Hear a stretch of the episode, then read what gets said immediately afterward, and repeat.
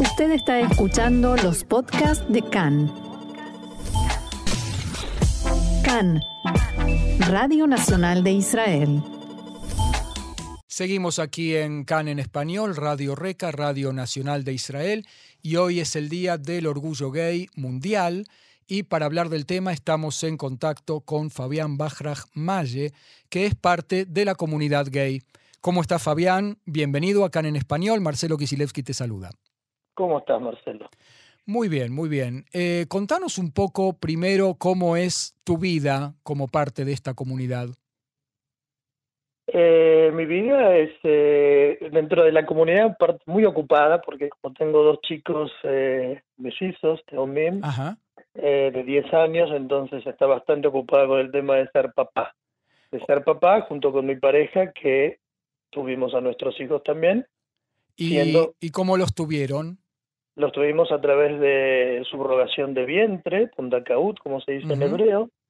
Nacieron eh, en la India hace ya 10 años atrás y, y, a través de la donación de óvulos de una mujer eh, holandesa que vive en Sudáfrica y nacieron en la India con una donante de vientre india. Ok porque en Israel todavía no se podía en ese momento hacer eh, subrogación de vientre para las parejas gay. Ahora cambió la ley y está permitido. O sea que primero se había permitido para parejas de mujeres y hoy en día ya se ha permitido para parejas de hombres. No, no, tampoco. Se permitía primero que todo para parejas heterosexuales o para personas solas, Ajá. Eh, no para otro tipo de parejas. Y ahora en los últimos años se ha cambiado la ley y se permite ya para todo tipo de personas. Hagamos entonces una radiografía para evitar confusiones que uno también puede caer y hacer una radiografía, digo, de, eh, de la situación de, los, de, la, de la comunidad en general, los gays, eh, hombres, mujeres, transgender, transgénero, aquí en Israel. ¿Cómo lo describirías? Eh... A nivel jurídico primero, ¿no? A nivel jurídico la ley es igual para todos, pero no siempre las cosas son tan como la ley dice. Dentro de la comunidad de, la, de, la, de Israel, dentro de la sociedad israelí, hay una gran aceptación en general de todo lo que tenga que ver con el, con el colectivo gay. Eh, menos dentro de la comunidad religiosa, pero bueno, no, no quiero entrar en, en, detalle especial de que esto, porque los religiosos en definitiva no aceptan muchas más cosas y no solamente lo que tiene que ver con la sexualidad de los demás, o con las diferencias de los demás, sino muchas otras cosas también. Pero eh, la ley sí abarca en general a todos. Había, existía también la prohibición de donar sangre para las personas homosexuales, que también fue derogado y ahora está permitido también. Y como te dije antes, también el tema de la, de la paternidad o de la maternidad de las personas gay, que no se podía hacer la subrogación de vientre y por suerte ya han cambiado la ley y se, va, se permitió y se va a poder empezar a hacer acá también. Después la sociedad acepta bastante. A ver, pero un, un segundito, Fabián, porque yo me quiero detener un segundo en esto. Eh, ¿Se puede hacer subrogación de vientre de, con personas, con mujeres aquí en Israel? ¿O sí, solamente... sí, ahora sí. No, no, no, ahora se puede. El, el, para hacer una subrogación de vientre generalmente necesitan dos mujeres una que sea la donante de óvulos para las parejas que hay de varones y otra persona que sea la donante de vientre. eh, hasta ahora no se podía hacer en Israel directamente lo de donación de vientre, donación de, de óvulos sí porque es algo más anónimo. Eh, ahora se puede, ahora se puede también hacer en Israel. En definitiva, no sé si va a ser tan factible por el tema económico, porque es mucho más caro hacerlo en Israel que en otros países. Ah, es okay. más barato, en definitiva, viajar a otros países y hacerlo en otro país que hacerlo en Israel. ¿Y qué pasa Pero con la adopción? permitido. ¿Qué pasa con la adopción? Eh, ¿Ahora ya la es adopción- libre? No, la verdad no te puedo decir, no sé. Ah, no sabes. No, no te quiero decir porque no sé, eh, pero siempre estuvo permitida la adopción para hombres solos o mujeres solas en Israel. Pero también es muy difícil, no existe la posibilidad de adoptar dentro de Israel. En general, la mayoría de los chicos que la gente adopta acá, sean parejas heterosexuales o homosexuales, son chicos del extranjero. O sea que ahí no hay No hay. diferencia. ¿Qué pasa eh, con No sé. ¿Qué pasa con eh, el tema de la unión de parejas, con la parte de casamiento, digamos? Está prohibido el casamiento en general en Israel por civil y lo que hay es acuerdos matrimoniales. ¿Eso es exactamente igual para los homosexuales? Digamos, no, existe el casamiento civil en Israel para nadie, ni para parejas heterosexuales, ni para parejas homosexuales, no existe. Entonces lo que existe es la, la, la aprobación del Estado de Israel ante el matrimonio concretado en el extranjero. Si yo me caso con mi pareja, por ejemplo, en la Argentina, no está permitido desde hace muchísimos años el matrimonio, llego a Israel, presento el certificado de casamiento y está aceptado igual. Lo otro que existe, si no en Israel, es, eh, no sé cómo se dice, que, que, se, eh, que se sabe en público, ¿cómo se traduce eso? Que sí. lo que está aceptado, eh, eh, una, es una pareja que se conoce en sociedad. exacto. Entonces, por ejemplo, ese es el tema yo con mi pareja que justamente la semana que viene cumplimos 30 años de estar juntos. Eh, para todas las cuestiones legales, gracias, para todas las cuestiones legales, sea el tema de eh, Leumí o seguro social, seguro social, o todos los temas que están relacionados con los chicos, eh, las escuelas y todas las cosas, somos una pareja de hecho y así está definido, no, no hay nada que explicar, nada, ¿viste? con demostrar que vivimos juntos, que estamos juntos tantos años, ¿eh? está aceptado legalmente todos los derechos. O sea, ahora tus hijos están aceptados como ciudadanos, la pregunta es si van a ser aceptados como judíos a la hora de casarse en el rabinato, por ejemplo. O, ese es el problema de cualquier persona que nace de, de un vientre no judío o de una persona que quizás sí es judía y no puede demostrarlo por millones de cosas, como pasa muchísimo con la gente que viene de, Rusia o los países del este, que sí hay mezcla de cosas y no pueden demostrarlo y no. El tema de la religión siempre está metido en el medio no para ayudar, sino para, para arruinar. No quiero meter mis, mis cosas ateístas o lo que sea, pero no, no ayuda a la religión. Siempre están poniendo palos en, lo que sea, lamentablemente. Ahora, fuera de que la religión... Eh, o las personas que profe no, la religión, el rabinato, digamos. El, el establishment, digamos, institucional, vamos a llamarlo así. El status quo dado a los rabinos. Fuera de, de que eso afecta a todos los ciudadanos de Israel. Exacto. ¿Vos en qué lugar pondrías en el mundo el estado de los derechos de los gays, de toda la Keilah, de toda la comunidad, aquí en Israel, comparativamente? 99, el, puesto número uno. No, nosotros no puedo decir absolutamente nada. Pienso que la sociedad está totalmente abierta, que generalmente el Estado en general trata de solucionar los problemas de la comunidad que hay acá en Israel. Por lo menos es mi opinión. Yo pienso que eh, hay temas todavía más delicados dentro del colectivo gay, hay temas mucho más delicados como las personas transgénero o, no sé, montones de cosas. Y yo siento que, que está aceptado y que tratan de ayudar constantemente para que no exista la discriminación, para que no tengan problemas laborales, no tengamos problemas laborales o, o lo que sea. Pienso que, que a nivel oficial del Estado sea el partido que sea, no porque ahora o porque antes el Likud o porque el que venga mañana, en general eh, es a favor, es a favor, por más que haya partidos religiosos en el medio. ¿Y qué falta? ¿Qué, qué dirías que tiene que luchar ahora la comunidad gay en Israel? ¿O está todo eh, bien? No, no está todo bien, no está todo bien porque sigue habiendo el tema de que, por ejemplo, los adolescentes que no son aceptados en sus familias y tienen que ir a vivir a, a hostels de, que hay dentro de la comunidad también, porque son discriminados dentro de las familias, o las personas religiosas que no pueden totalmente llegar a salir de su armario dentro de la religión. Eh, pero es una cuestión sobre todo a nivel... Eh, Social familiar, ¿no? Exacto, de la cabeza de educación. Y sin embargo, yo pienso que hay escuelas donde sí ayudan a que los chicos puedan eh, empezar a cambiar un poco la cabeza y modificar las cosas.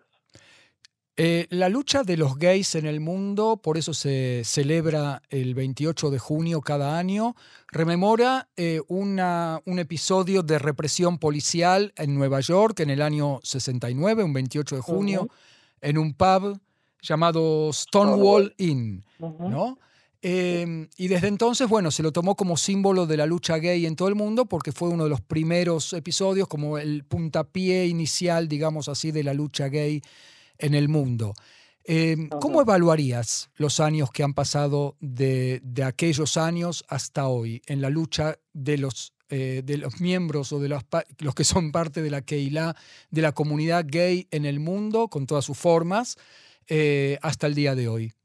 Sí, mira, yo pienso que cualquiera puede darse cuenta de eso. Es como una época de vivían los dinosaurios y desaparecieron los dinosaurios. Pasaron 53 años de eso y es otro planeta en general, por lo menos en el mundo occidental.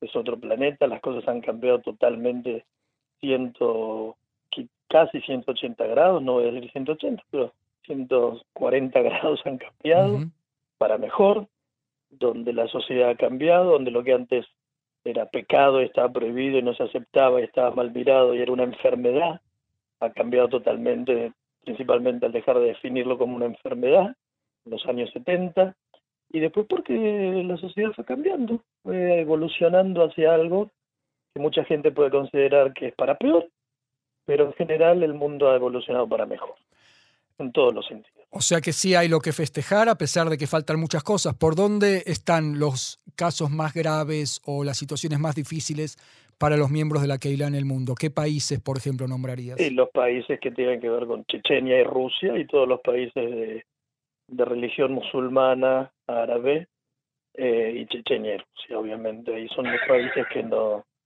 no existe ningún tipo de, de libertad o de posibilidad de que se mejoren un poco las cosas. Por ahora, al contrario, van empeorando.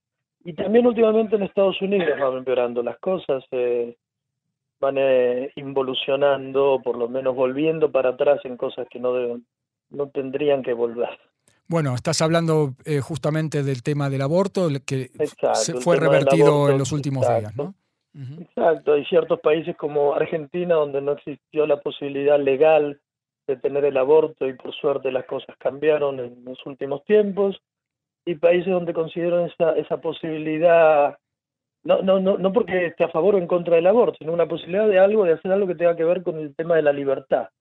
Eh, y del control sobre el propio cuerpo, digamos, ¿no? Que no otros Cada uno es, eh, exacto, tiene derecho a decidir sobre ciertas cosas. Yo no estoy de acuerdo, no lo hago, listo. No estoy de acuerdo con el aborto, no aborto, no estoy de acuerdo en que los gays se casen, no me caso con ningún gay.